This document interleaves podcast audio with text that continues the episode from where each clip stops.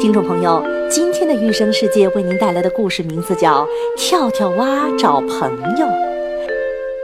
上回我们说到，跳跳蛙在森林当中见到了一个和自己长得一模一样的家伙，感觉这个就是自己的朋友。可是这个和自己长得一模一样的家伙却说他不是跳跳蛙的朋友。跳跳蛙不相信。跳跳蛙对眼前这个家伙说：“可是我们长得一样，有一样的一双大眼睛、大嘴巴、四条腿和长长的舌头。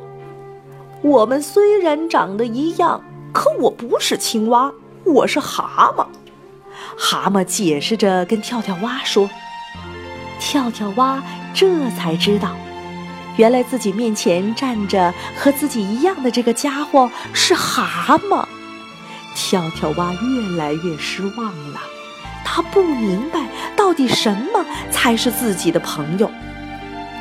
跳跳蛙有一些累，想找个有水的地方休息一下。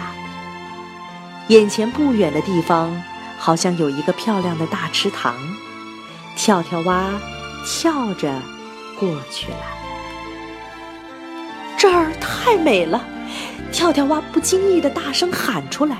他从来没有见过这么大、这么漂亮的池塘，池塘里还有荷花，水里面的鱼儿自由自在地游着。你好，我的朋友。另外一只青蛙从池塘蹦出来，和跳跳蛙打招呼。跳跳蛙兴奋极了，高兴地说：“我是你的朋友。”另外一只青蛙说。当然，当然，你看，我们一样，我们长得一样，你还有更多的朋友在这儿呢。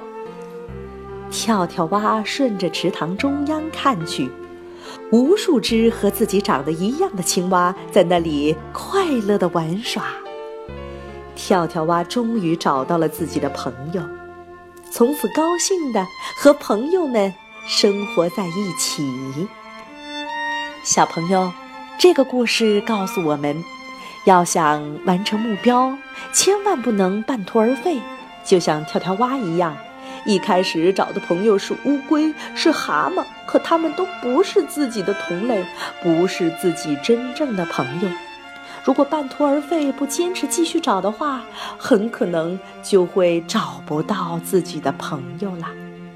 所以，要想成功，一定不能半途而废。